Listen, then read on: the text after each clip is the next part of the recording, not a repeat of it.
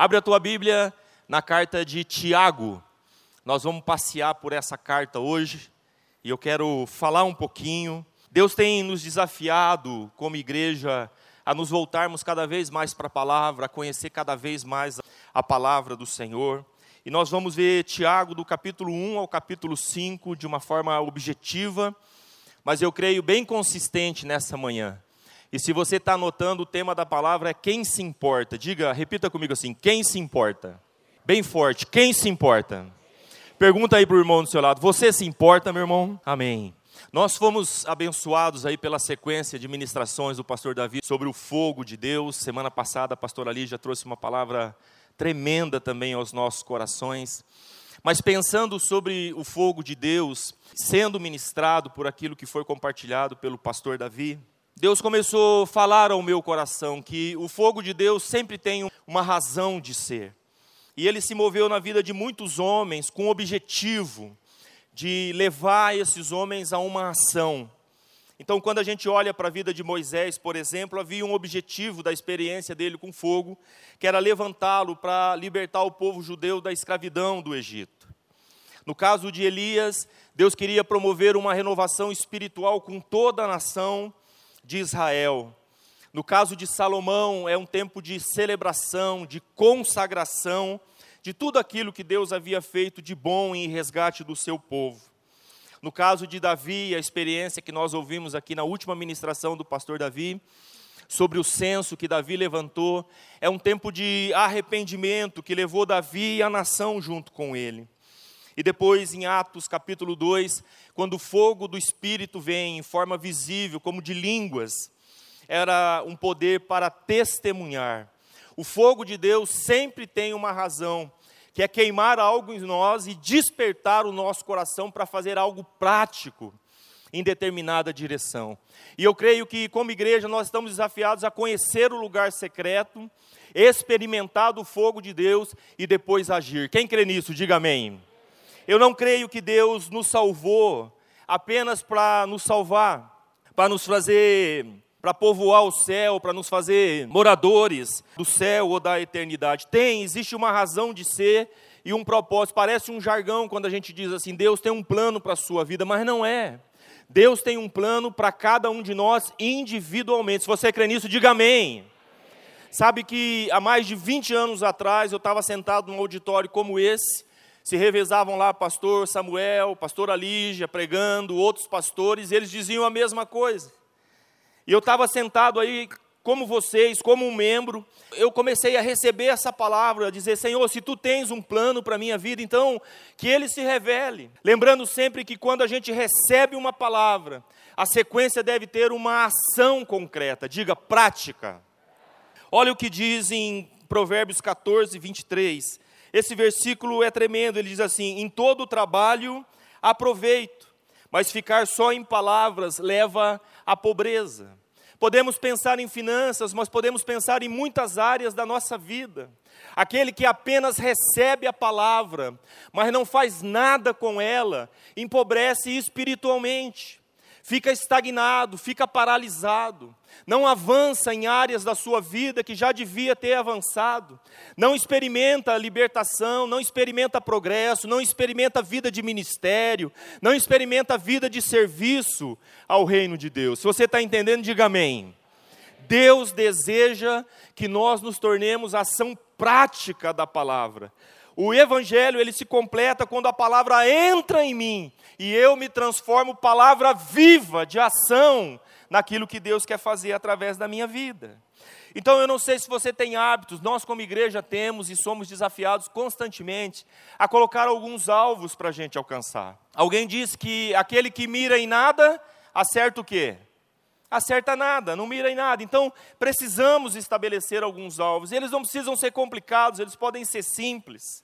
Eu coloquei alguns para mim este ano, que está na primeira tela do meu celular, para eu me lembrar todos os dias. Ler a Bíblia todos os dias. Você pode pensar, como pastor, essa é obrigação sua. É verdade. E eu preciso me lembrar disso todos os dias que eu preciso ler a palavra. Pedir sabedoria todos os dias. Quem precisa de sabedoria aqui? Tem que pedir, é o que a palavra de Deus diz e nós vamos ver em Tiago. Ser mais misericordioso Sabe quando Jesus disse que a iniquidade ia se multiplicar, que o amor de muitos poderia esfriar? A gente vai perdendo a misericórdia, a gente vai se tornando insensível para aquilo que está acontecendo ao nosso redor. Eu quero em 2017 me tornar mais misericordioso. Eu quero que os meus olhos sejam afinados para as necessidades das pessoas que estão ao meu redor e ter ações práticas. Coloquei um outro alvo: ouvir mais e falar menos. Quem precisa disso também, diga amém. Está falando de novo, está vendo? Ouvir mais e falar menos em casa, no trabalho. Vamos ouvir mais, prestar mais atenção no que as pessoas estão dizendo. E o último alvo que eu coloquei é elogiar mais. Eu tenho procurado escolher uma pessoa todo santo dia para poder mandar um recado, telefonar, encontrar pessoalmente e elogiar essa pessoa. Provérbios 18, 21 diz que há poder na nossa língua para abençoar e para amaldiçoar. Eu escolho abençoar com a minha boca. Quem gosta de receber elogio aqui? Cara, é como combustível para a gente. Ninguém se desenvolve num ambiente só de crítica. Ninguém. Precisamos aprender a elogiar. Para a saúde, eu encontrei esses três conselhos que eu quero te dar de prática também. Olha que maravilhoso. Comer a metade, andar o dobro, sorrir o triplo. Não é fácil. Quer emagrecer? Olha para o prato que você está comendo hoje. A partir de amanhã você vai comer só metade. Vê quanto você está andando hoje. Programa andar o dobro. E se você não está sorrindo nada, multiplica isso daí, passe a sorrir também. Diga, prática. Isso é coisa prática. Amém? Então, quando a gente fala em prática, eu não sei se existe na palavra, não encontrei, alguém que fala mais de prática do que Tiago. E esse Tiago que a Bíblia fala aqui, nós encontramos pelo menos, tem cinco citações de Tiago, três com maiores referências. O primeiro é o maior, também conhecido como irmão de João, que é filho de Zebedeu. O segundo é o filho de Alfeu, chamado Tiago também. E o último é o irmão de Jesus, ou meio-irmão de Jesus, que é o mais provável escritor da carta ao Tiago. Quem é Tiago? Tiago era alguém que não cria em Jesus. Isso tudo baseado na palavra, no que os evangelhos nos contam. Ele teve resistência com o irmão dele no começo do ministério de Jesus. Depois da ressurreição de Jesus, quando Jesus aparece a todos os discípulos, Tiago tem uma experiência real com o Senhor e depois acaba se tornando uma referência, uma coluna da igreja apostólica. Diz que então ele, depois dessa experiência da ressurreição de Cristo, ele se junta aos discípulos e ele se torna um dos apóstolos em Jerusalém. E a sua liderança alcança grande destaque. Mas o que mais chama atenção em Tiago é que ele, era, ele ficou conhecido como um homem justo por causa da sua integridade e recebeu um apelido curioso também, ele era chamado de joelho de camelo. De tanto que esse homem se dedicava a orar a Deus de joelhos. E é curioso isso, isso me chamou muito a atenção, porque um homem tão voltado para a oração experimentou o fogo de Deus na sua vida. E ele se torna uma pessoa uma, a mais prática do Novo Testamento, no sentido de dar conselhos para a igreja neotestamentária. E a mensagem de Tiago, na carta de Tiago, é uma mensagem direta tem 108 versículos, 54 são mandamentos diretos que Tiago nos dá. A carta é endereçada às doze tribos, chamado da dispersão. São judeus cristãos que se espalharam por aquele tempo por causa da perseguição. Enquanto a epístola de Hebreus fala do céu, Tiago põe os pés no chão e nos convida a encarar as necessidades e desafios do dia a dia. Diferente das outras cartas de Paulo, de Pedro, ele não faz saudação nenhuma, ele dá um alô no primeiro versículo e depois ele já entra falando dos princípios e assim ele vai até o final. A carta de Tiago é tão prática para conselhos para a vida cristã que ficou conhecido como o Provérbios do Novo Testamento. Tal é a praticidade dos conselhos que Tiago dá. Isso é maravilhoso. Um homem tremendo em oração, mas um homem também cheio de práticas e de vida cristã. Não é à toa que ele se tornou realmente uma coluna da igreja. Quando o Tiago começa a escrever no capítulo número 1, no primeiro capítulo de Tiago, ele enfatiza as atitudes certas diante de provações e tentações e chama os leitores a serem praticantes e não apenas ouvintes da palavra do Senhor. Então nós lemos em Tiago, capítulo 1, se você está com a Bíblia aberta aí, do verso 14 ao 17. Tiago diz assim: Mas cada um é tentado quando atraído e engodado pela sua própria concupiscência. Depois, havendo a concupiscência concebido, dá à luz o pecado. E o pecado sendo consumado gera morte. Não erreis, meus amados irmãos, toda boa dádiva e todo dom perfeito vem do alto, descendo do Pai das luzes, em quem não há mudança nem sombra de variação. Conselho prático de Tiago. Então, essa história de que escorreguei e caí, aconteceu o pecado na minha vida, não é verdade, segundo Tiago. Tiago diz que é um processo que a gente vai concebendo na nossa vida, até que essa concepção de pecado, de aceitação deste pensamento se torna matéria na nossa vida, e então caímos em pecado. Então eu gosto muito dessa imagem aí, ó, uma frase bem conhecida: a isca exterior, a tentação está no apetite do peixe. Então Satanás sempre vai agir colocando uma isca para a gente.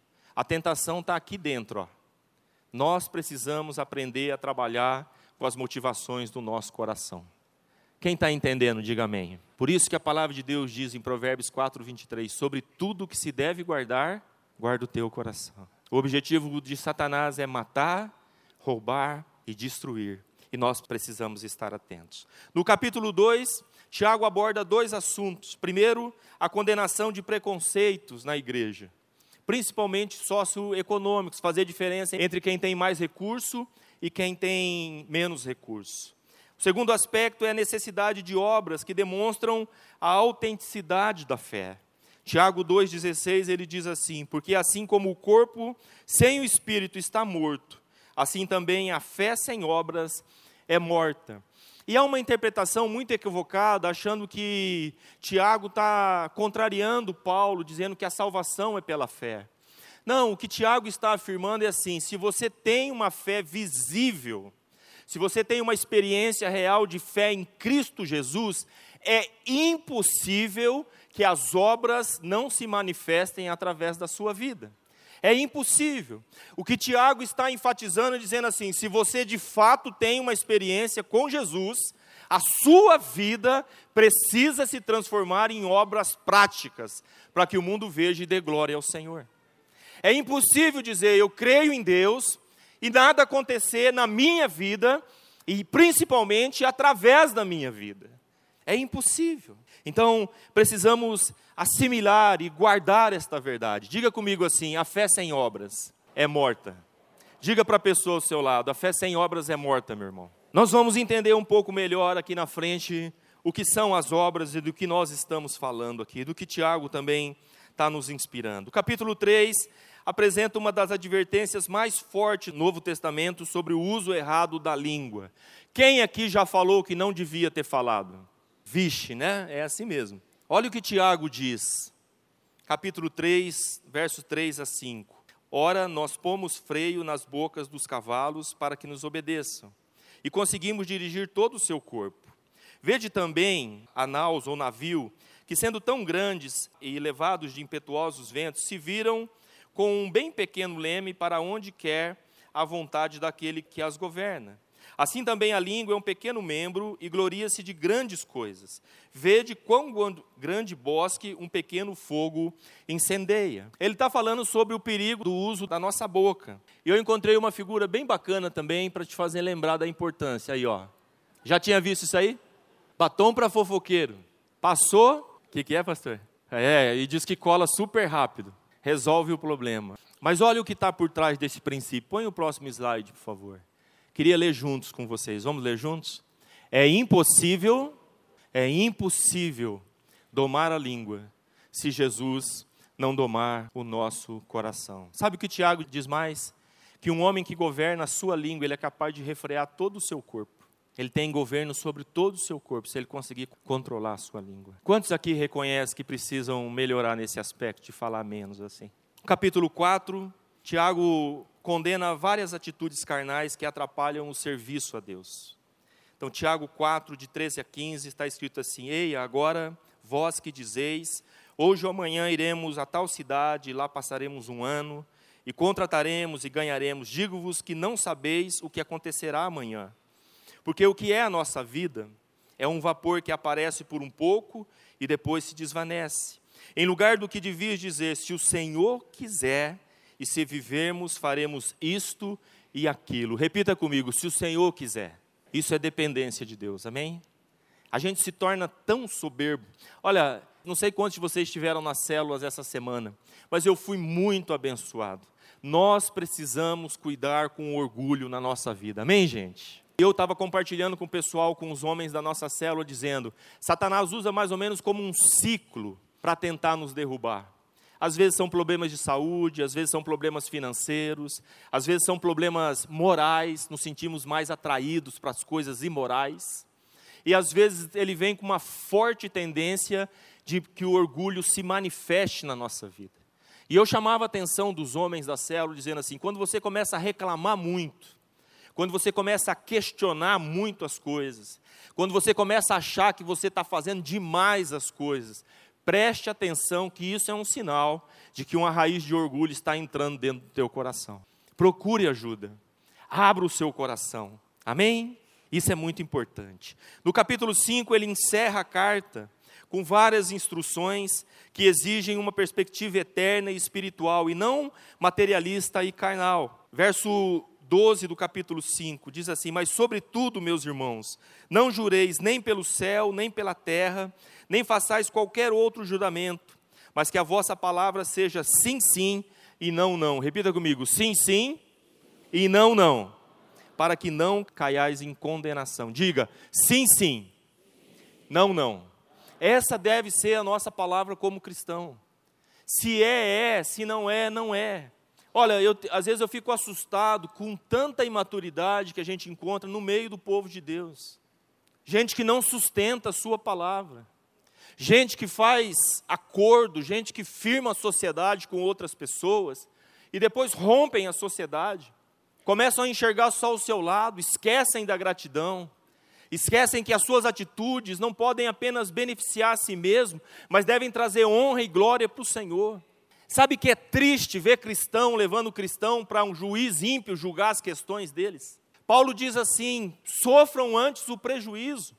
Mas não levem uma questão de um cristão junto com outro cristão para um juiz ímpio julgar. Não tem ninguém sábio na casa de Deus que possa aconselhar vocês. Paulo diz isso.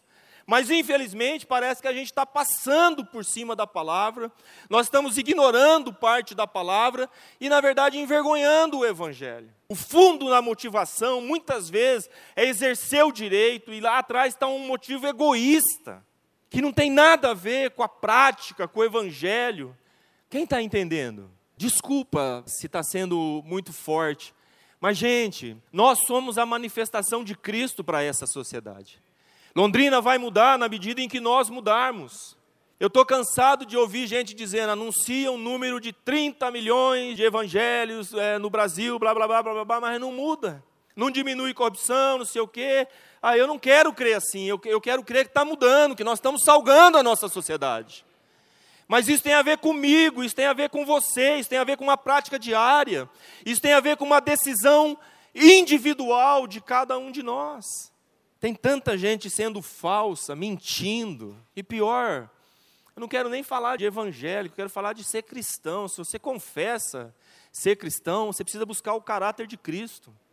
E ela se revela nas pequenas coisas da nossa vida, nos negócios que nós fazemos, naquilo que nós declaramos com a nossa palavra. Tem gente tão descomprometida. Olha, vou aproveitar aqui para exortar vocês. Tem, a célula começa às 8 horas, tem gente que chega às 8h15, 8h20, 8h30, maior desrespeito, não avisa, não fala que não vai. Ô, oh, vamos crescer, gente. Aquilo que a gente semeia, a gente colhe. Vamos semear semente boas. Você pode dar um aplauso para Jesus? Para ele. Então, Tiago ele usa toda a sua carta para fazer algumas ações, exortações corretivas. Então, eu vou mostrar algumas que estão no painel aí. Por exemplo, Tiago nos exorta a pedir sabedoria. Eu falei aqui, tem que pedir todo dia, viu? Acordou, pede sabedoria. Falou, Senhor, hoje eu preciso de sabedoria. Me dá sabedoria, porque diz que aquele que pede, ele vai dar o quê? Deliberadamente, ele vai derramar sabedoria. Segundo aspecto de exortação, sendo prontos para ouvir e tardios para falar tardios para cirar. Quem precisa disso aqui diz amém. Eu preciso muito disso aqui. Pronto para ouvir. Pronto, fala, querida. Estou ouvindo você. Fala, meu amor. Estou ouvindo mesmo. Fala que o teu servo ouve, não é verdade? Tardios para falar. Aprender a contar. Número 3, ele diz assim: rejeitando toda imundície, recebei com mansidão a palavra. Como o mundo tem jogado lixo na gente. Fica esperto. Número 4, sede cumpridores da palavra e não apenas ouvinte. Vamos praticar a palavra. Dá um chacoalhão aí no seu irmão e diz: meu irmão, vamos praticar aquilo que a gente tem aprendido. Número 5, Mostrai pelo bom trato as obras e mansidão de sabedoria. Número 6, sujeitai-vos a Deus. A gente gosta muito do próximo versículo que diz assim, a próxima parte do versículo diz assim: resisti ao diabo e ele fugirá de vós. Mas olha, não tem como resistir ao diabo se você não cumprir a primeira parte do versículo, que é se sujeitar a Deus. Se sujeitar a Deus. E sabe onde estão tá as mãos de Deus? A mão de Deus está na igreja através dos ministérios que Deus deu para a igreja. Os pastores, os mestres, os profetas, os evangelistas. Quando eu me submeto às autoridades colocadas sobre a minha vida, então eu estou capacitado para resistir também às investidas do diabo contra a minha vida e a minha casa. Disse ontem também, nossa campa líder já estava falando. Sabe que o princípio da submissão não tem a ver com a pessoa que está sobre mim. Não tem a ver. Não depende, às vezes as pessoas dizem assim: ah, eu não vou abrir meu coração com o meu líder, porque, coitado, ele não, ele não tem nada para oferecer, ele é um homem muito simples. Não tem nada a ver com a capacidade daquela pessoa, tem a ver com você praticar o princípio de submeter. Olha o Tiago 5,16 diz assim: quando você confessai as vossas culpas ou os vossos pecados uns aos outros, a tua ação de confessar é a que vai trazer cura para a sua vida. Não tem a ver com o que aquele que está ouvindo vai te dizer. Quantos estão entendendo?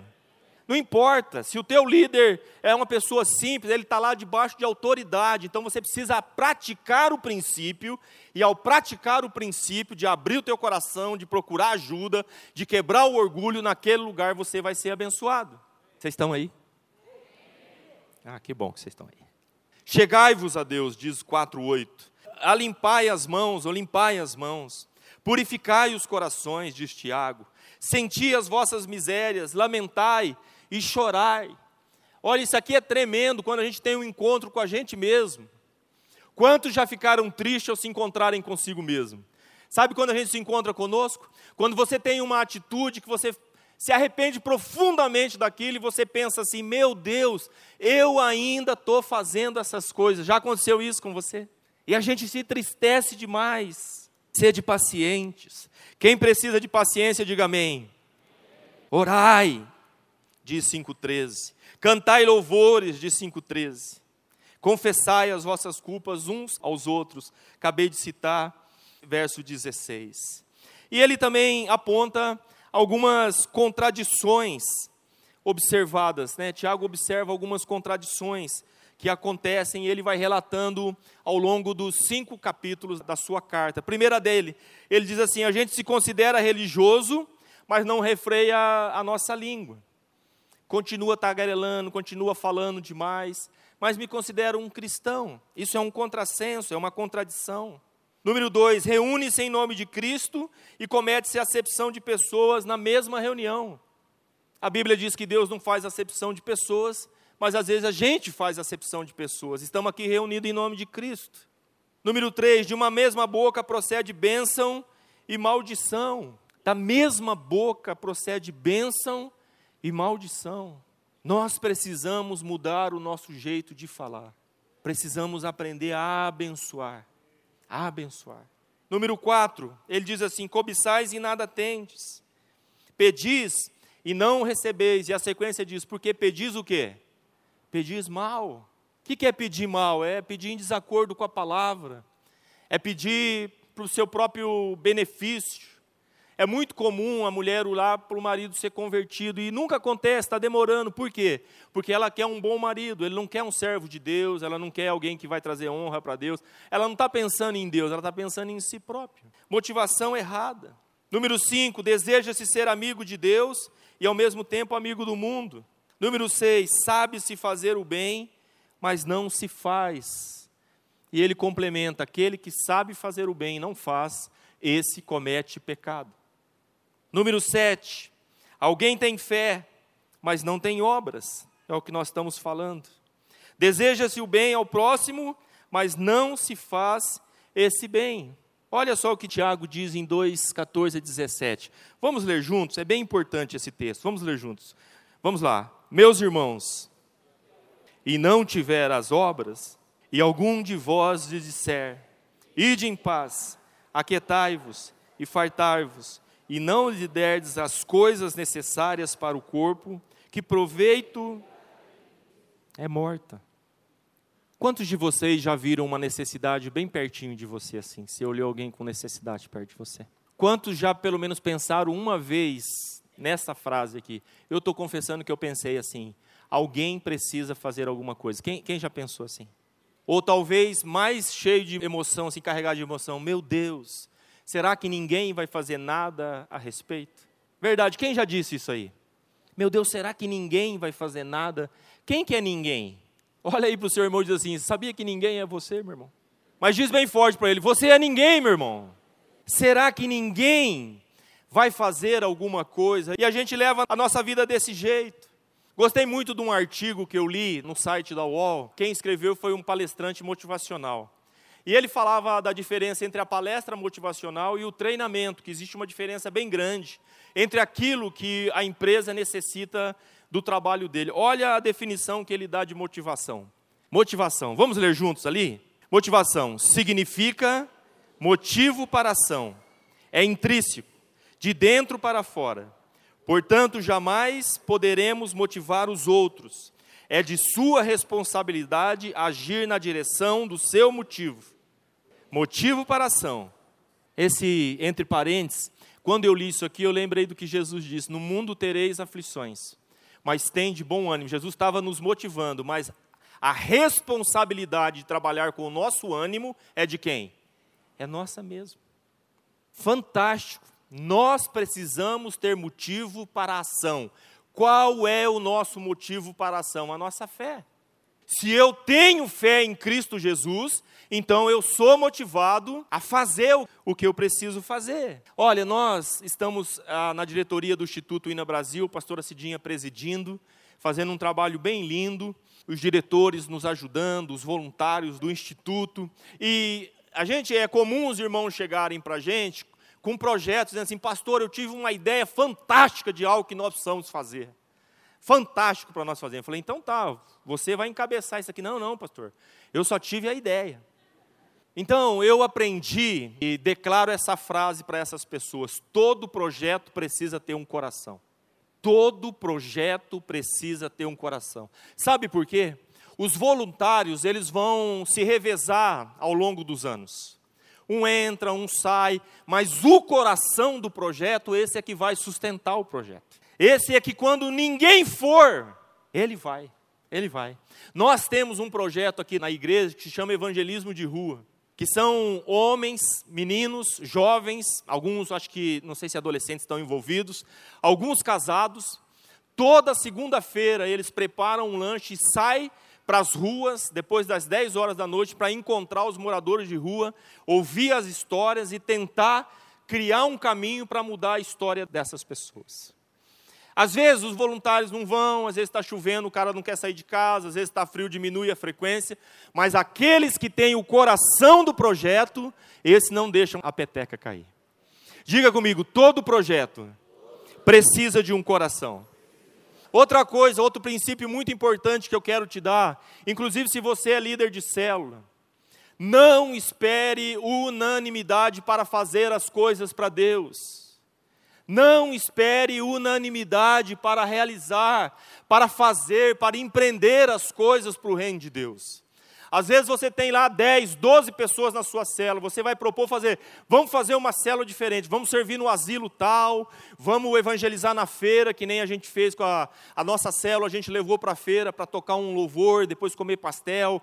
Foi uma grande benção, mas não foi todo mundo. Mas quem foi, foi muito abençoado. Então, nem sempre nós vamos ter as mesmas motivações. Às vezes tem uma pessoa que não está bem, está com problema de saúde, está desanimado. Ok, respeite essas pessoas, mas não use essas desculpas para não fazer aquilo que precisa ser feito. Amém? Posso ouvir um amém mais forte? Não espere unanimidade. Faça o que tem que ser feito. Amados, essa é uma verdade tremenda que Deus ministrou para mim ah, ali na sala de oração. Havia um, mover profético bem grande numa quarta-feira, em que os pastores separam para jejuar e orar, e da meio-dia a uma da tarde, todos nós estamos ali na sala, nos dobrando diante do Senhor, procurando colocar o nosso coração. E ali Deus falou, ministrou muito ao meu coração, até perguntando para Deus: Senhor, pensando fisicamente, qual seria o melhor lugar para ouvir Jesus? Como João, por exemplo, que tinha o privilégio de se recostar no peito dele. E eu falei: Senhor, quero recostar no teu peito. E o Espírito Santo falou: Não, não é no peito o melhor lugar para você ouvir. Eu digo: Como assim? E o Espírito Santo falou: É aos pés dele que você vai ouvir melhor. Eu me inclinei naquela hora. Sabe que nós estamos perdendo até a, a postura física de nos dobrarmos, de nos ajoelharmos. Sabe que eu fico constrangido às vezes? Pastor Samuel e Dona Lígia vão lá na sala de oração e a entrada deles é. Eles estão de joelhos naquele lugar. Nós precisamos aprender isso. O melhor lugar para ouvir ao Senhor é aos pés dele, amém, queridos? Paulinho cantou nessa manhã aqui. A obra de Deus só se torna completa em nós quando nós partilhamos o que cremos e o que temos com outras pessoas. A obra de Deus só se torna completa em nós quando nós partilhamos, compartilhamos aquilo que cremos e aquilo que temos com outras pessoas. Isso fala de investir no reino de Deus nos dá melhor entendimento. João capítulo 12, verso 24, palavra de Jesus, quando ele diz: Na verdade, na verdade vos digo, que se o grão de trigo caindo na terra não morrer, fica ele só, mas se morrer, dá muito fruto. Olha que palavra tremenda.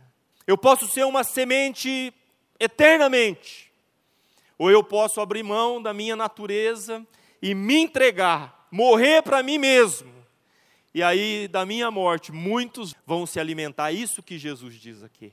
O que, que impede? Pense em você como uma semente de trigo. O que te impede de romper? O que te impede de morrer? O que te mantém tão vivo nesses dias? Nós precisamos morrer para nós mesmos, amém, amados? Nos voltarmos para os outros. Como filho de Deus, nós precisamos responder a essa pergunta: quem se importa? Leia comigo bem forte, assim dizendo: quem se importa? Pergunte aí para as pessoas do seu lado: você se importa, meu irmão? Você se importa? Você se importa? Quando Deus colocou no coração do pastor Paulão de começar um trabalho com dependentes químicos, de apoio, não somente a eles, mas os seus familiares também. O pastor Paulão e a pastora Marus têm um coração para isso. E esse projeto tem crescido a cada dia, se expandindo. Hoje está em Cambé, está na Zona Sul. Mas eu, no dia que a gente ia ali para abrir os trabalhos, o pastor Davi estava, eu parei no sinaleiro e vi, aqui na esquina tem um moço bem conhecido, que a nossa célula está orando para ele, ali no sinaleiro da Jorge Casoni com a leste-oeste. Magrinho, alto, e completamente, assim, drogado. Você vê ele que ele anda na dependência da droga realmente. E eu baixei o vidro quando ele se aproximou de mim para pedir uma moeda, e ele olhou para mim sem falar nenhuma palavra, esperando uma, uma reação. E eu ouvi essa voz claramente falando comigo: não é questão de dinheiro. A pergunta é: quem se importa? Quem se importa? Amados, nós somos a resposta para essa pergunta. A igreja deve ser a resposta. Eu me importo. Eu me importo. A resposta é você. A resposta sou eu. Eu me importo com esta situação. O que, que a gente pode fazer? Será que é só dar uma moeda ou podemos ampliar? Ou podemos pensar em algo? Ou podemos mobilizar pessoas? Ou podemos fazer vínculos e fortalecer tantas casas de recuperação que têm trabalho recuperando pessoas? Nós precisamos responder a essa pergunta: quem se importa? Olha, amados, em João capítulo 9, Jesus está com os seus discípulos. E ele passa por um homem, diz a palavra, que era cego de nascença. Os discípulos, então, vendo aquele, talvez conhecendo aquele discípulo, João capítulo 9, perguntam assim: Mestre, quem pecou? Foi ele ou foram os pais dele?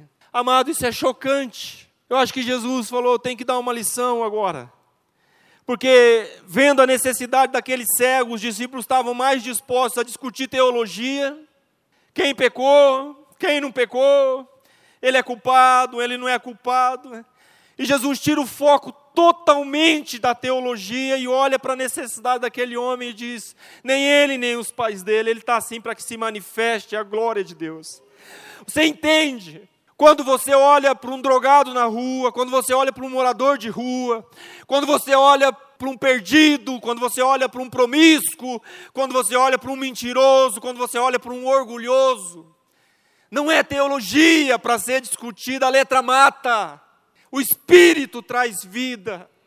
É olhar para aquela vida e saber que a única diferença entre você e aquela vida é a graça de Deus que já te alcançou. Essa é a única diferença, amados. E nós estamos nos enchendo de teologia. Tem crente obeso, come na célula, come no culto, come na reunião de oração, tá gordão, tá cheio de conhecimento, mas não tem prática nenhuma, isso é morte.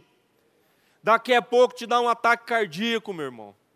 Está profetizando maldição, pastor? Não, você está entendendo o que eu estou falando. Você só vai receber o novo de Deus quando você entregar o que Ele já te confiou. E isso tem que ser vida prática. A misericórdia precisa nos alcançar, como um dia nós fomos alcançados. Sabia que da sua maior dor é que saem os melhores ministérios. Pastor Paulão foi dependente químico. Ele passou por isso. Deus o alcançou, restaurou. Diz ele que colocou ele entre os príncipes. Então, quando ele olha para alguém hoje jogado, perdido, desesperançado, porque a droga é um problema. A pessoa se levanta, daqui a pouco cai de novo, se levanta, daqui a pouco cai de novo. E essa rotina faz a gente desistir dessa pessoa. Porque não é fácil, precisa de apoio, a família precisa de apoio. Nós temos esse trabalho aqui para apoiar essas pessoas. Nós somos a resposta. Nós somos a resposta. Diga assim comigo: nós somos a resposta. Diga, eu sou a resposta. Põe a mão no teu coração, eu sou a resposta. Fecha os seus olhos um momento. Senhor, nossa intenção não é mexer com a emoção de ninguém, Pai. Mas eu sinto que o teu Espírito está aqui nessa manhã, Senhor. E o Senhor deseja despertar os nossos corações. Ajuda-nos a praticar a tua palavra, Senhor. Ajuda a gente a parar de discutir teologia, de se encher de tanto conhecimento, Senhor, que nada valem sem a prática, Pai. Cada vida que está nesse auditório agora, eu oro para que o Teu Espírito mova no coração deles, Senhor. Porque só o Senhor tem o poder de mexer com o nosso coração e de movê-lo do lugar da dureza, Senhor, para este lugar de quebrantamento, em nome de Jesus. Amém? Deixa eu falar de coisas práticas para você. Nós temos, e você, quem recebeu aí um, um folheto do Instituto Ina Brasil? Você recebeu? Aqui nós temos relatado, se você puder pegar agora, alguns dos projetos que o Instituto Ina Brasil realiza. O Instituto Ina Brasil é uma instituição sem fins lucrativos que administra os recursos através de doações, não apenas dos irmãos, mas de órgãos públicos que a gente tem conseguido através da certificação que nós temos também batalhado para conseguir. Só para vocês terem uma ideia, a nossa creche ali no centro de ensino, né, Pastor Samuel de Souza, nós temos lá, o ano passado tínhamos 42 crianças em período integral. Esse ano vai mudar um pouquinho, vai aumentar para três turmas, né, Cidinha? O Guilherme, nosso contador, nos passou os dados agora na última semana. Cada criança custa por mês R$ 638,06.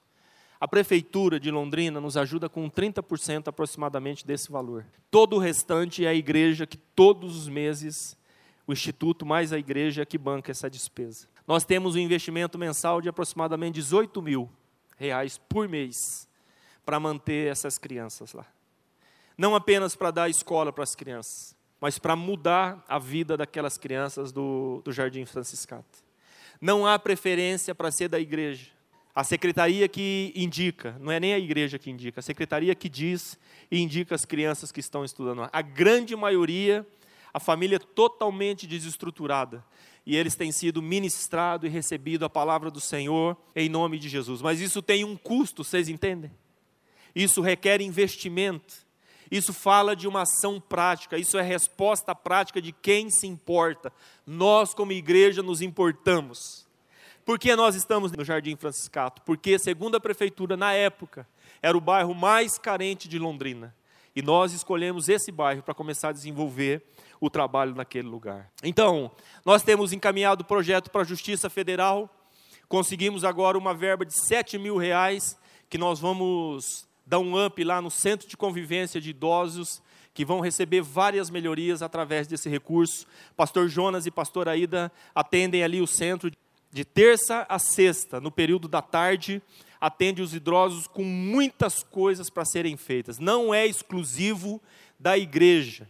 Pastor Jonas foi conversar com um padre aqui da outra igreja, Nossa Senhora da Paz ali. O padre anunciou para a igreja, falando do centro de convivência, e nós temos recebido pessoas de lá também para abençoá-lo. Não é algo exclusivista, não é algo classista, é algo para abençoar a nossa cidade e ser resposta para a nossa cidade. Você pode dar um grande aplauso ao Senhor?